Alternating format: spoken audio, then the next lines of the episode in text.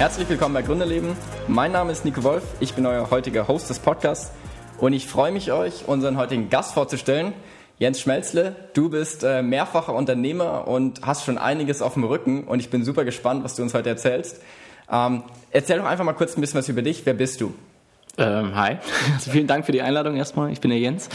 Ähm, ja, ich bin der Jens, ähm, 38 Jahre alt, äh, hier aus der Stuttgarter Region hier aufgewachsen und habe auch hier studiert und bin eigentlich so während meines Studiums an der Hochschule der Medien ähm, war mein Plan immer Musik zu machen. Und das war eigentlich auch zu der Zeit mein Traum. Ich wollte Musiker werden. Und dann ist aus meiner ersten Band auch mein erstes Startup geworden. Und da sind dann weitere gefolgt. Und so bin ich eigentlich zum Unternehmer geworden. Genau.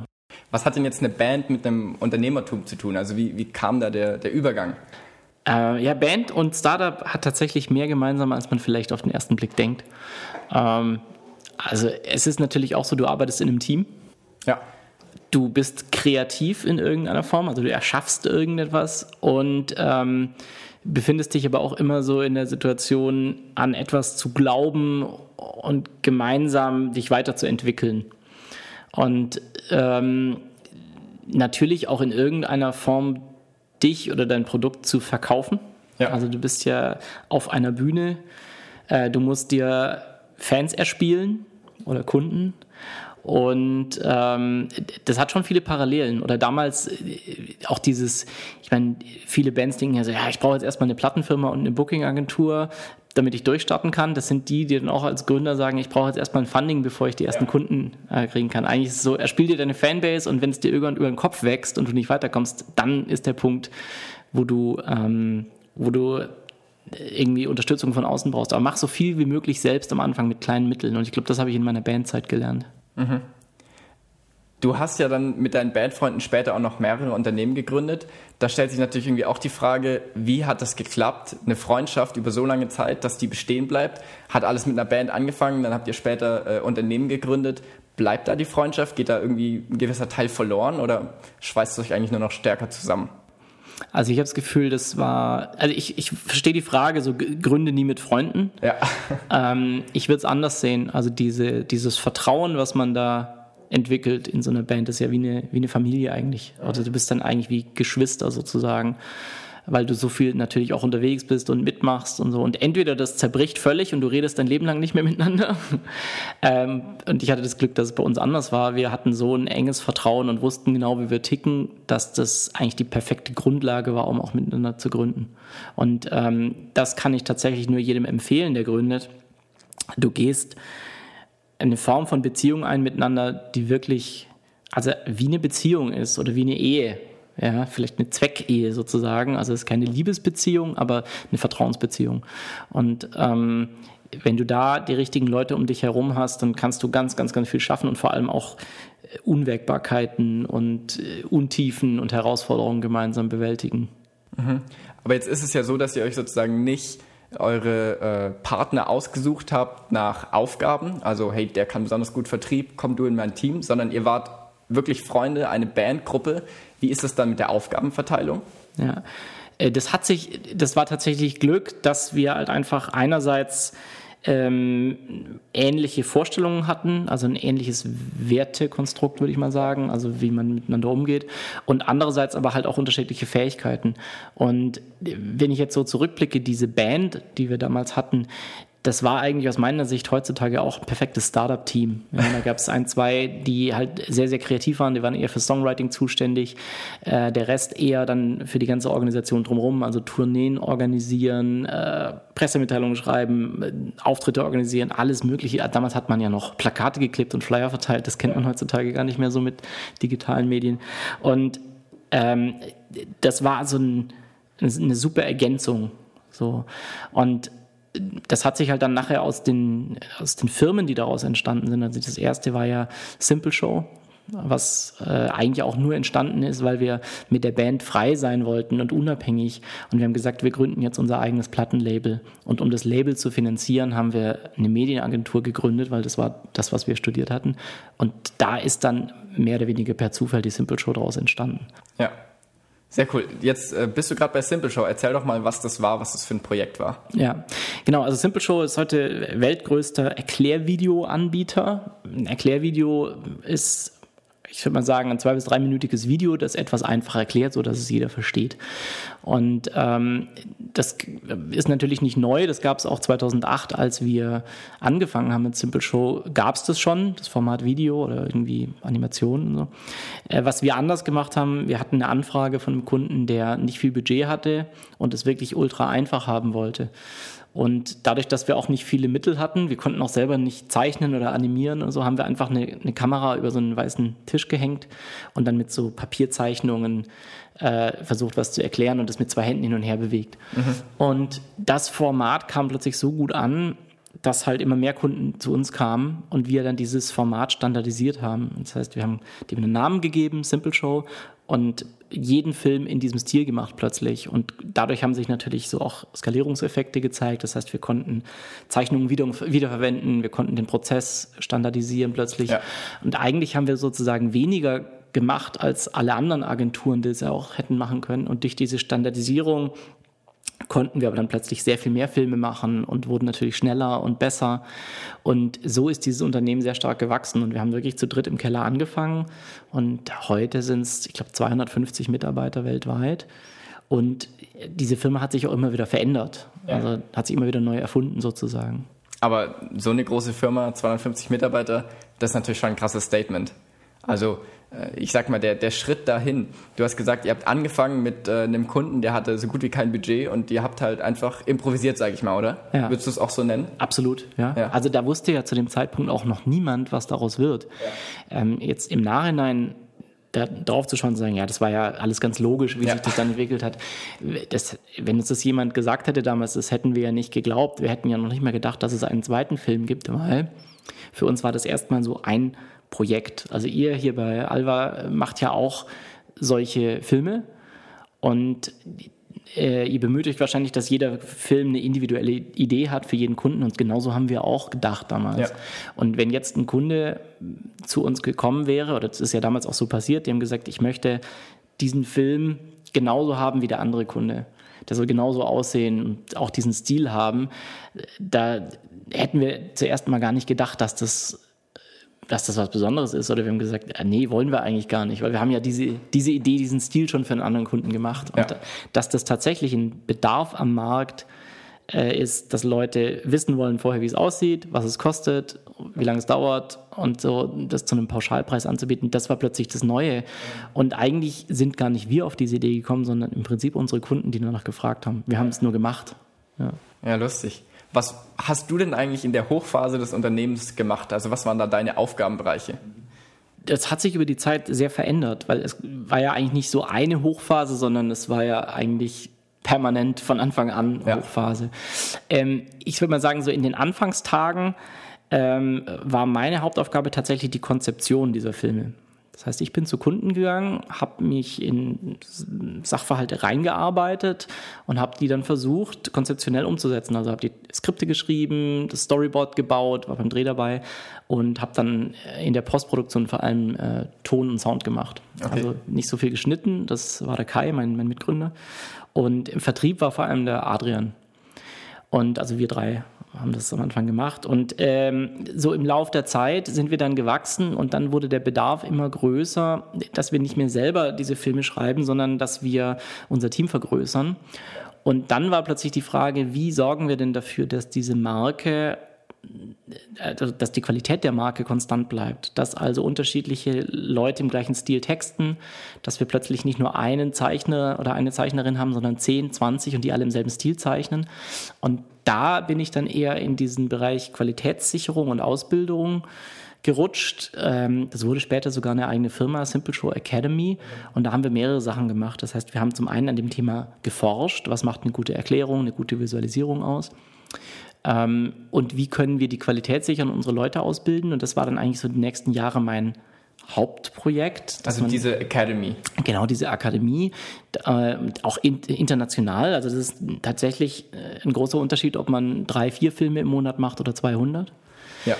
Und diese Prozesse aufzubauen und auch dafür zu sorgen, dass ein Film, den ein Kunde in Japan bestellt, der genauso qualitativ hochwertig ist, wie wenn er ihn hier in, in Deutschland bestellt.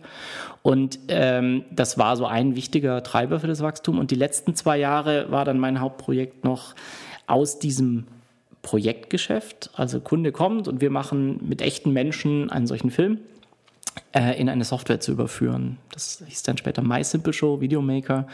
Und da haben wir im Prinzip das ganze Wissen unserer Konzepterinnen und Konzepter in einen Algorithmus gepackt, sodass sich jeder zu Hause selber so einen Film selbst erstellen kann. Das war dann eigentlich nochmal so ein Startup im Startup. Sehr geil, ja. Dann ist jetzt aber äh, der Verlauf nicht so gewesen, dass du immer noch in dem Unternehmen bist, dass du äh, immer noch da die Führungsperson bist, sondern du bist dann raus aus dem Unternehmen. Ja. Bist du denn alleine raus aus dem Unternehmen oder sind deine äh, damaligen Bandfreunde auch alle gegangen? Mhm. Also wir haben ja am Anfang ja zu dritt gegründet. Und äh, der hat uns das Unternehmertum schon so gepackt, äh, dass äh, der Adrian ähm, 2011 schon rausgegangen ist, eigentlich aus der Simple Show. Das lag aber daran, dass diese Agentur, die wir gegründet haben, ähm, neben der Simple Show noch ein anderes Digitalprodukt entwickelt hat. Also eigentlich waren es sogar zwei Startups, nämlich Simple Show und Sellaround. Und dann ist uns das beides eigentlich schon so über den Kopf gewachsen. Und dann haben wir gesagt, okay, Kai und ich ähm, kümmern uns jetzt um Simple Show und Adrian um Sellaround. Das wurde dann auch ausgegründet. Ja. Und ähm, dann war eben diese, diese ganze Skalierung und diese Reise. Und dann so ab 2015 ungefähr ähm, war der Wunsch in mir einfach was Neues zu machen. Gar nicht unbedingt jetzt so äh, gegen Simple Show. Das war wirklich eine Erfolgsstory und äh, bin auch diesem Unternehmen noch sehr verbunden. Aber einfach, weil ich gemerkt habe, dass ich in dieser Phase von 0 auf 1, also in dieser dreckigen Phase, wie ich es immer nenne, wo man sehr schnell, sehr agil Dinge verändert und etwas entstehen lässt, dass ich da besser bin als wenn ein Unternehmen sehr, sehr groß wird und dann natürlich auch träge wird irgendwie. Ja. Auch ein bestehendes Modell, ein Geschäftsmodell ähm, verwaltet, sage ich jetzt mal. Und das ist, wie gesagt, gar nicht, gar nicht so negativ gemeint, wie es sich jetzt vielleicht anhört. Ich habe einfach nur gemerkt, ich habe Lust, was Neues zu machen. Und äh, dann sind Kai und ich äh, eben beide Ende 2016 sind wir raus, weil im Kai ging es genauso. Und wir haben das aber auch früh genug kommuniziert. Also wir haben, glaube ich, ein Jahr vorher schon gesagt, dass wir gerade für dieses My Simple Show Team, dass wir dieses Projekt jetzt noch auf die Beine stellen und dann aber dieses Team, was wir dafür dann aufbauen für die Skalierung, dass wir da nicht mehr dabei sein werden, sondern ja. dass wir das Team schon so aufbauen, dass wir auch entbehrlich sind. Und deswegen, das war, glaube ich, ein, ein sehr offener, ehrlicher Prozess, so mit allen Beteiligten. Und deswegen haben wir auch nach wie vor ein gutes Verhältnis dazu.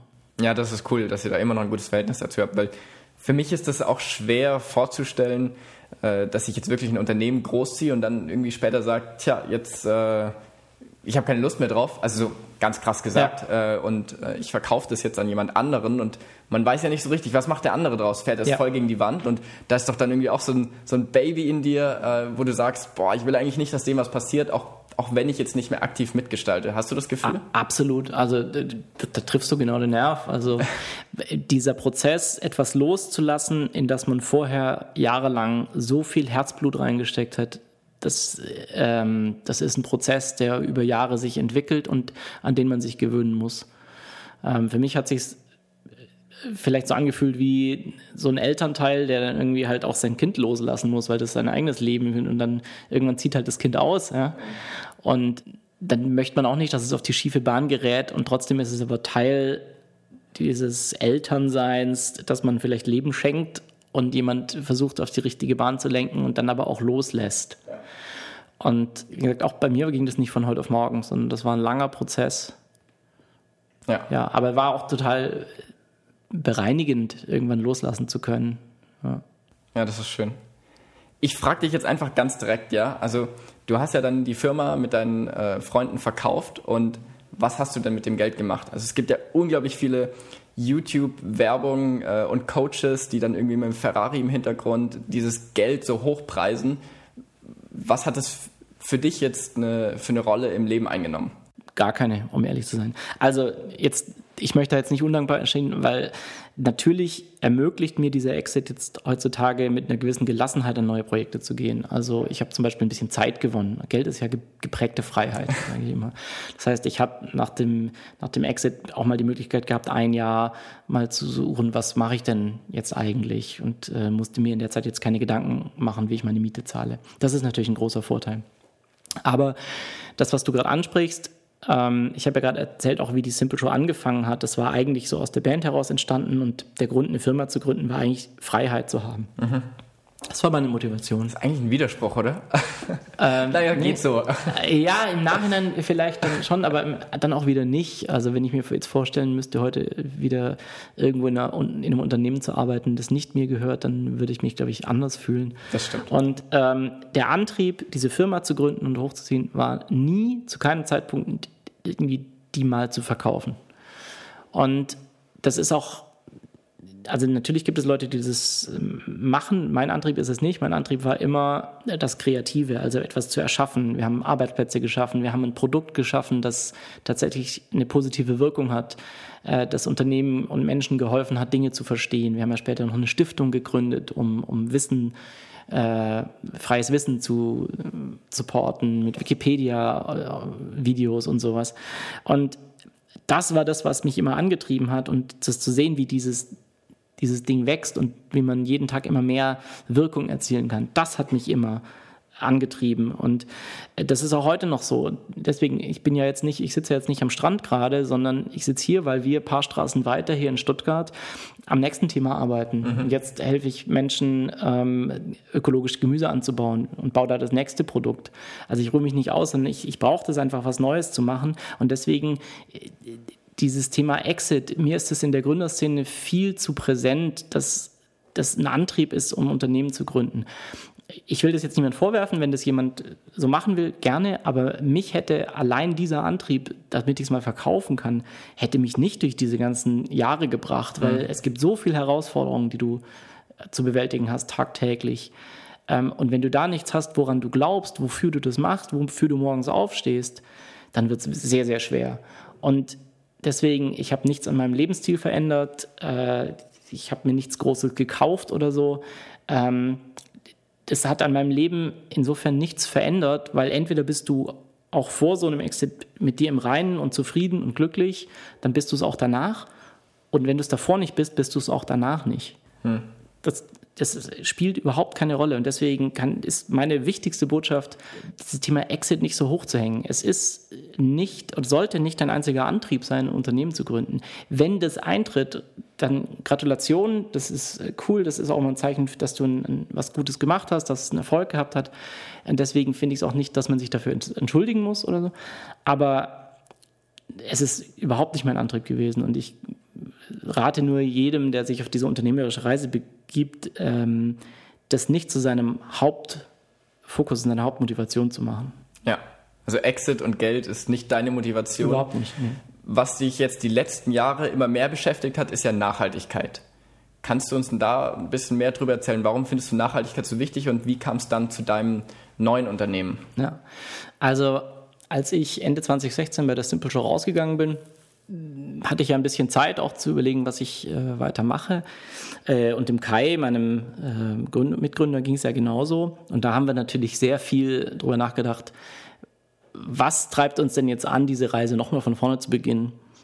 Und dann war uns beiden eigentlich schon klar, das muss ein Thema sein, was so groß ist, dass es tatsächlich uns, uns antreibt. Ja, und das eben mehr ist, als einfach nur Geld zu verdienen. Und äh, da haben wir uns einfach mal globale Probleme angeschaut. Also was, ist, was sind die größten Probleme global? Und dann ist es auch keine große Überraschung, dass man sehr schnell darauf kommt, ähm, auf, auf Klimawandel oder auch wie ernähren wir die Bevölkerung von morgen und übermorgen. Und deswegen war dieser, dieser Schritt, der war nicht so schwer, der war sehr, sehr schnell da. Und was wir aber dann gemacht haben, ähm, wir haben zu der Zeit dann auch hm, alte Kommilitonen von uns getroffen, denen es ähnlich ging. Die hatten auch äh, eine Firma aufgebaut oder zwei sogar. Ähm, und denen ging es ähnlich. Die wollten was Neues machen, waren auch mit diesem Thema globale Ernährung ähm, sehr angefixt. Und wir haben dann eben Farmi gegründet. Farmi ist der Name des der Firma, Startups und waren die ersten anderthalb Jahre eigentlich in einem ganz anderen Bereich unterwegs, als man jetzt gelandet ist, nämlich Vertical Farming und Indoor Farming.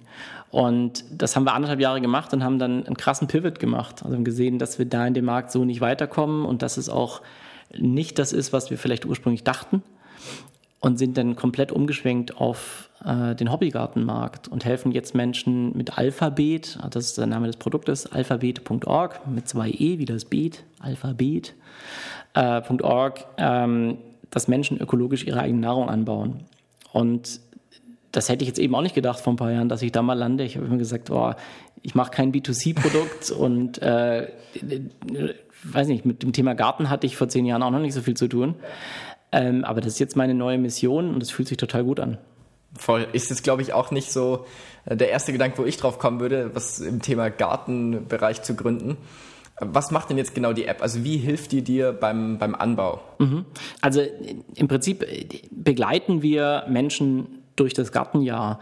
Das heißt, wir helfen dabei, ähm, Beete richtig anzulegen. Es gibt ja bei Pflanznachbarschaften gute und schlechte Pflanznachbarschaften, also Mischkulturen. Wir helfen dabei, ähm, genau zu sagen, was man wann tun muss. Wir haben eine große Pflanzbibliothek mit Informationen, die können die ähm, Nutzerinnen und Nutzer auch erweitern, also eigene Sorten anlegen, die für andere freigeben. Das heißt, es ist eine recht große Pflanzdatenbank einfach. Und äh, wir haben eine Community, die sich gegenseitig hilft. Und helfen so, dass Menschen erfolgreicher gärtnern können und zwar mit ökologischen Mitteln. Also nicht hau einfach den Chemiedünger drauf, sondern wie kannst du deine Bodenqualität verbessern. Und warum wir das Ganze machen, ist einfach, dieses Wissen, selber Nahrung anzubauen, ist halt unheimlich verloren gegangen, die letzten Generationen. Also bei unseren Großeltern war das noch normal, dass jeder einen Gemüsegarten hatte. Wenn heute jemand in der Großstadt aufwächst, dann kennt der Nahrung halt aus dem Supermarkt und er kriegt jedes Produkt zu jeder Zeit.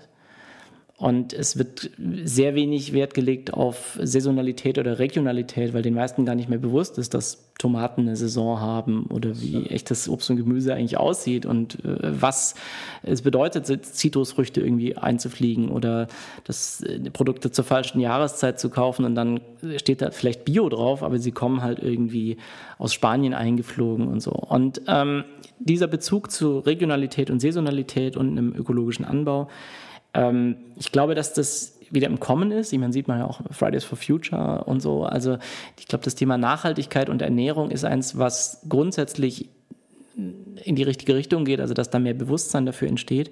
Aber ich glaube, man muss es halt auch einfach spüren. Und das, das geht nur, wenn man auch näher an der Erzeugung von Nahrungsmitteln dran ist und das man selber gemacht hat und weiß, ah krass, wie lange dauert das denn, bis so eine Tomate mal Früchte trägt? Und das führt, glaube ich, zu mehr Wertschätzung von Lebensmitteln. Das heißt ja. jetzt nicht, dass jeder Selbstversorger werden muss. Das ist auch, jetzt geht gar nicht von der Fläche her. Wie machst du es denn? Also ich habe, wir haben einen Gemeinschaftsgarten, tatsächlich meine Mitgründer und ich, so 40 Quadratmeter Beetfläche, das ist jetzt nicht so wahnsinnig groß, aber hier in Cannstatt? Äh, nicht in Cannstatt, in, in Geisburg. Okay. Und ich selber mache das auch nur in Töpfen auf der Terrasse. Also ich habe selber bei mir kein großes Beet, sondern Töpfe und das sind dann eher kleinere Sachen und auch viele Kräuter und sowas. Also man kann ja auch klein anfangen. Ja. Äh, die Tomaten und Paprika werden bei mir auf der Terrasse immer von den Mäusen gefressen. Da muss ich mir noch was Besseres überlegen.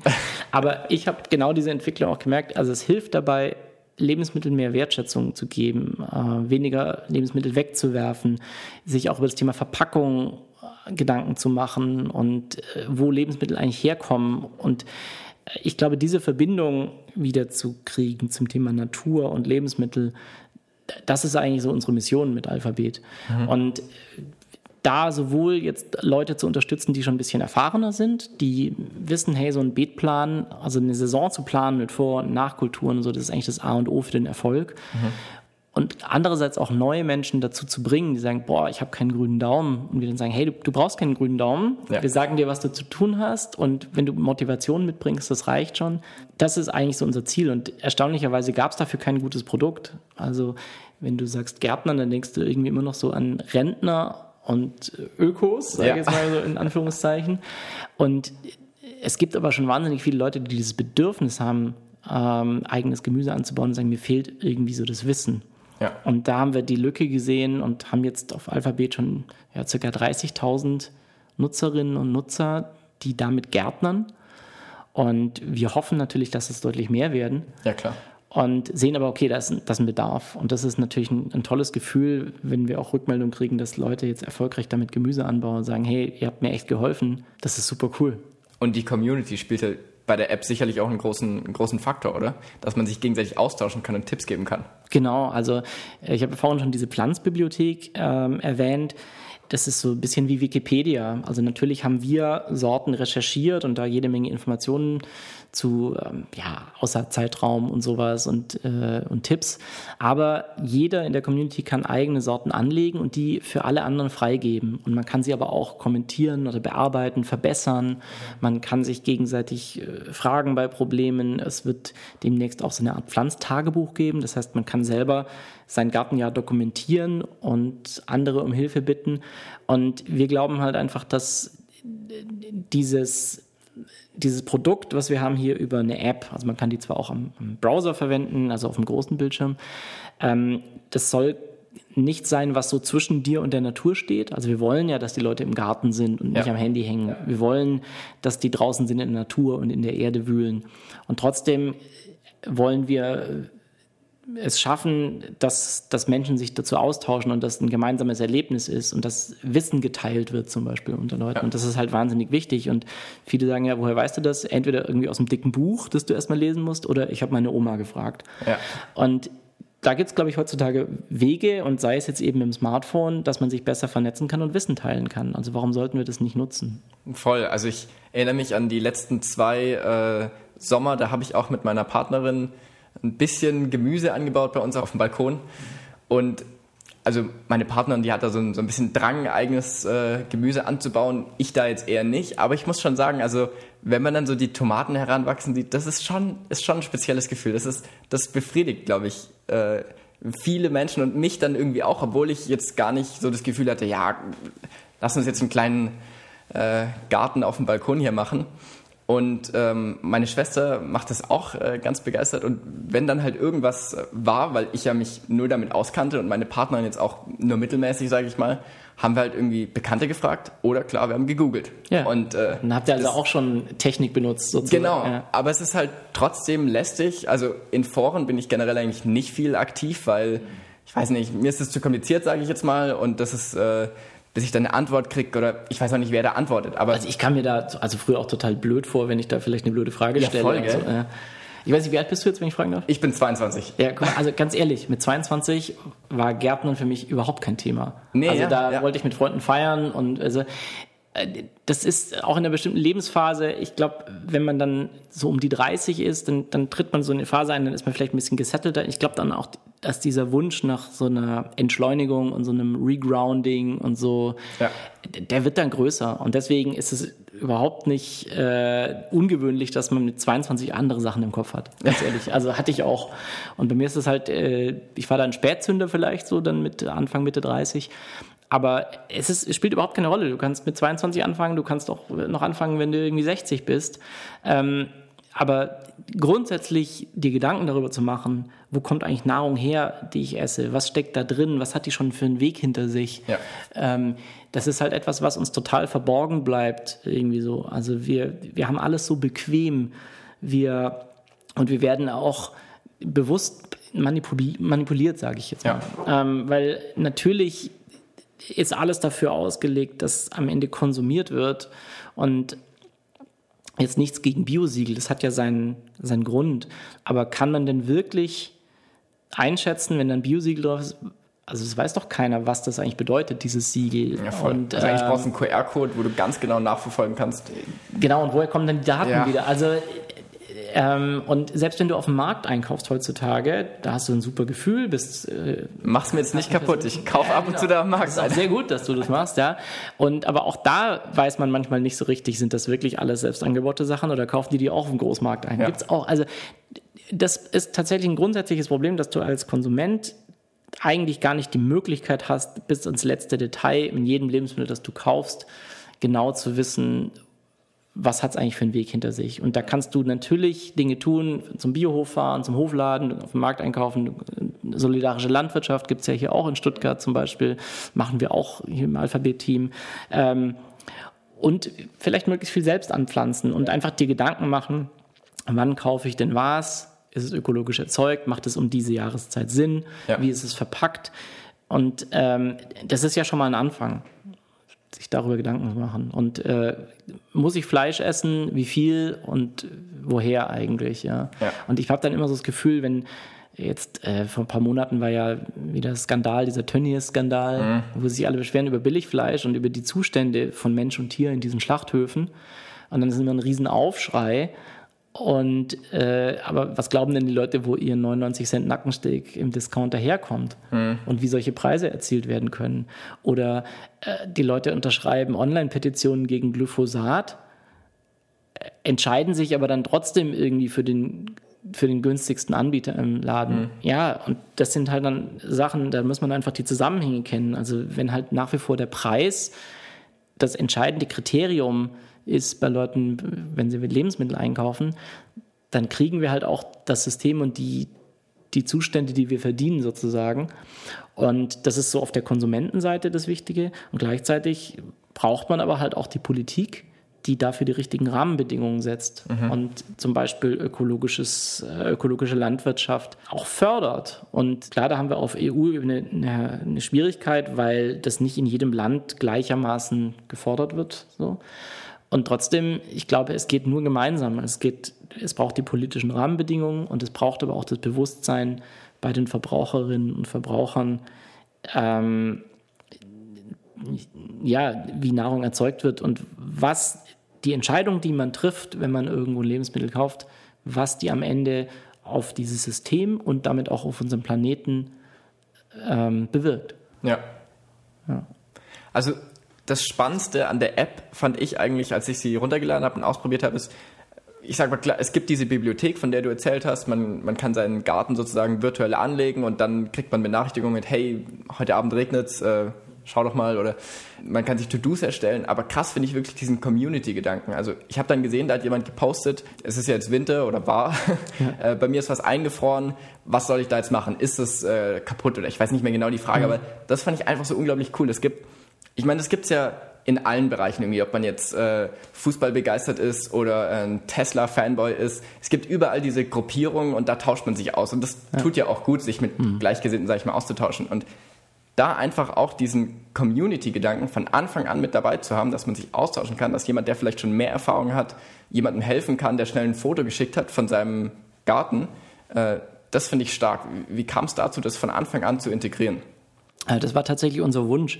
Also das, das Kernfeature von Alphabet ist natürlich wie so die Beetplanung. Ja. Das heißt, man kann seine Beete anlegen, bekommt dann entweder so Mustervorlagen als Inspiration oder kann die wirklich nach diesen guten und schlechten Pflanznachbarschaften planen. So. Und dann haben wir aber sehr schnell gemerkt, also Gärtnern ist halt einerseits eine sehr individuelle Sache, die man für sich selber macht und zum anderen aber auch eine soziale. Und wir wollten eben nicht dass diese App äh, so jetzt als ein technischer Fremdkörper gesehen wird, sondern dass da immer auch Menschen dahinter stecken. Und deswegen war es uns von Anfang an wichtig. Also ganz am Anfang wurde das zum Beispiel kaum benutzt von, von den Menschen, weil da natürlich auch noch nicht viel los war. Und wir haben Klar. gesagt, nee, das ist uns wichtig, dass das drin ist. Dass immer der Kontakt zu echten Menschen, entweder zu uns als, als Team oder zu anderen, die gerade in einer ähnlichen Situation sind, dass der hergestellt wird und wo können wir das in der App machen. Klar gibt es diesen Community-Feed, wo man Fragen einstellen kann. Wir arbeiten aber auch daran, das eben in andere Kernfunktionen zu integrieren. Deswegen, auch, ich habe vorhin diese Datenbank erwähnt, also ja. dass man eigene Sorten anlegen kann und die mit der Community teilen, dass man die gegenseitig verbessert. Also wir versuchen eigentlich im grundsätzlichen, also wir versuchen im, im Produkt grundsätzlich einen unserer Werte, nämlich Hilfsbereitschaft, zu integrieren. Hilfsbereitschaft ist für uns ganz wichtig und deswegen wirst du das hoffentlich auch nicht erleben, dass wenn du deine Frage reinpostest, dass irgendjemand dich auslacht, weil du, wie kannst du so eine blöde Frage stellen oder so, sondern jede Frage wird ernst genommen und den Leuten wird geholfen. Mhm. Und egal, ob das jetzt bei uns im Support ist, also wenn die nur uns schreiben oder wenn sie Fragen haben an andere in der Community, das ist halt unser Grundsatz. Also wir wollen Wissen austauschen und anderen helfen. Das ist deswegen so in unserer in unseren Werten verankert, dass es sich eben auch im Produkt widerspiegeln soll. Mhm, mhm. Jetzt ist es ja so, dass Farmi eigentlich relativ wenig mit Simple Show zu tun hatte. Also von, vom Wissen her, sage ich mal, das sind eigentlich zwei verschiedene Branchen. Wie hast du dir denn all dein Unternehmerwissen angeeignet? Also Elon Musk, äh, da gibt's ja, äh, in seinem Buch sagt er ja, er hat sich Raketentechnologie durch Bücher selbst beigebracht. Wie war das bei dir? Uh, learning by doing, würde ich sagen. Ja. Also zum einen habe ich natürlich jetzt das Glück gehabt, bei Simple Show so eine Firma durch alle Phasen zu begleiten. Also zu dritt im Keller angefangen, dann fünf Jahre organisch gewachsen, dann äh, zwei Finanzierungsrunden gemacht, internationale Skalierung und da lernt man halt einfach auch wahnsinnig viel. Besonders ganz zum Schluss haben wir ja noch aus einem Projektgeschäft ein Digitalgeschäft gemacht mit einem SaaS-Produkt. Und da kann ich jetzt natürlich schon viel anwenden und auch wenn es eine andere Branche ist, damals ging es auch darum, Wissen zu vermitteln und zwar so, dass es Spaß macht. Und eigentlich machen wir das jetzt auch. Und die Tatsache, dass ich jetzt zum Beispiel kein ausgebildeter Agrarbiologe bin, sondern halt auch eher Hobbygärtner und ja. ich jeden Tag dazulerne und ich weiß, ey, bei uns in der Community, da gibt es so krasse Leute, die wissen zehnmal mehr als ich über das Thema. Aber dieser Abstand ist halt auch manchmal ganz gut, weil dann kann ich mich auch reinversetzen in jemand, der nicht so viel Ahnung hat und sage, hey, ich muss das verstehen können. Also wenn ich es verstehe, so dann kann es auch jemand anderes. Und diese Perspektive ist halt auch total wichtig. Und wir haben halt beides im Team. Also es gibt äh, Leute, die jetzt nicht so viel gärtnerische Erfahrung haben. Ähm, und da zählt tatsächlich auch ich dazu. Also ich ja. bin auch erst seit einigen Jahren dabei. Und wir haben aber auch äh, tatsächlich Agrarbiologinnen und Agrarwissenschaftlerinnen im Team, die wirklich an dieser Pflanzdatenbank arbeiten, die den Menschen helfen, die Blogartikel schreiben, Wissen aufbereiten. Das ist und cool. So. Und das zusammen gibt es dann, also die, wie kann ich das oder muss ich das didaktisch aufbereiten und in ein Produkt gießen, das einfach zu benutzen ist. Und da sage ich auch, da sind wir noch lange nicht fertig. Also ja. dieses Produkt ist nie fertig. Und wir arbeiten täglich daran, dass es noch einfacher wird und noch intuitiver. Und jetzt gerade haben wir natürlich die, die Schwierigkeit, wenn jetzt jemand irgendwie 500 äh, Quadratmeter Beetfläche hat, und gleichzeitig den Beetplan am Handy macht, dann wird es natürlich auch sehr, sehr klein, der Bildschirm. Ja. Ne? ja. da empfehlen wir immer, benutze es am Desktop und nimm halt die App dann nur mit ins Beet, wenn du Kleinigkeiten machen willst oder Aufgaben. Das heißt, wir haben hier so eine ganz klare Strategie, halt das Device auch zu verwenden, das sich für den jeweiligen Schritt empfiehlt. Und das ist, ja, das haben wir halt gelernt. Also am Anfang machen wir jetzt eher eine Browser-Software oder machen wir eher eine App. Und das macht halt für dieses Produkt total Sinn, beides zu haben, weil am einen, im einen Fall sitzt du im Winter zu Hause gemütlich daheim am Laptop und planst deine Beete und im Frühjahr gehst du dann einmal raus, nimmst das Smartphone mit raus und kannst deine Aufgaben abhaken. Ja. Und ähm, solche Sachen habe ich natürlich schon auch irgendwie von Simple Show und My Simple Show gelernt und muss sie jetzt aber halt auf ein neues Thema anwenden. Also eher so Prozesse, oder? Prozesse und eigentlich auch, wie, wie entwickelt man ein Produkt nah am Kunden? Ja. Also uns gibt es ja jetzt auch schon, das Produkt hat wie gesagt 30.000 registrierte Nutzerinnen und trotzdem machen wir gerade diese nächste Woche wieder nur Kundeninterviews. Mhm.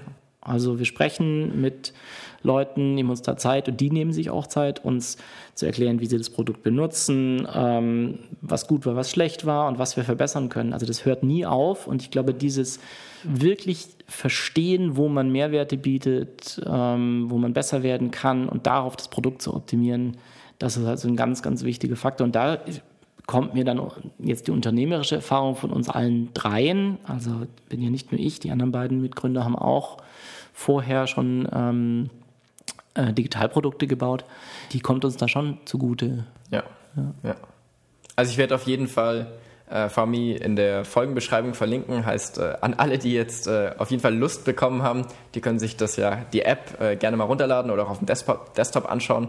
Wie ist das mit der Bezahlfunktion? Ist das, äh, wie, wie, wie mhm. regelt ihr das da? Genau, also es ist ein, ein Freemium-Produkt, das heißt, es gibt eine Gratis-Version, die ist leicht abgespeckt ja. und wenn man sich registriert, hat man aber 14 Tage Zugriff auf alle Funktionen. Mhm. Und dann kann man sich entscheiden, also ob man das weiter nutzen will, dann kostet es 39,99 pro Jahr. Okay. Ähm, oder man bleibt halt in dieser Basic-Version. Und es gibt auch noch ein Quartals- und ein, ein Monatsabo. Ja. Also für die, die nur im Sommer was anlegen wollen. Ja, oder wenn man halt so eine Pflanzliste anlegt und dann kriegt man regelmäßig Aufgaben dazu. Aber ich empfehle natürlich, wenn man das ambitionierter betreiben will, auch den, den, den Pro-Modus, weil da hat man tatsächlich auch die Möglichkeit, dann so Vor- und Nachkulturen wirklich zu planen und gute Pflanznachbarschaften und so. Ja. ja. Sehr cool. Also ich werde, äh, wenn wir das nächste Mal wieder was anbauen, wir sind jetzt auch relativ äh, Es ist noch nicht lange her, dass wir umgezogen sind. Äh, da haben wir jetzt noch nichts Neues aufgebaut, aber ich bin gespannt, werde dann die App dafür benutzen und äh, gebe dir dann auch Sehr mal cool. mein Ja, ich Feedback. bin, bin dankbar für Feedback natürlich, ja. Sehr cool. Dann vielen, vielen Dank, Jens, äh, dass du heute im Podcast dabei warst. Danke für Ich die find's Einladung. Unglaublich spannend. Äh, Von dir kann man viel lernen. Du hast einfach schon viel erlebt auch. Das, das merkt man, finde ich. Und von dem her vielen Dank, äh, dass du da warst. Und dann wünsche ich dir auch mit äh, Familie alles, alles Gute. Ja, danke für die Einladung. Mir hat es auch Spaß gemacht und euch auch viel Erfolg hier mit äh, Alva und eurem Podcast. Dankeschön. Also, ciao.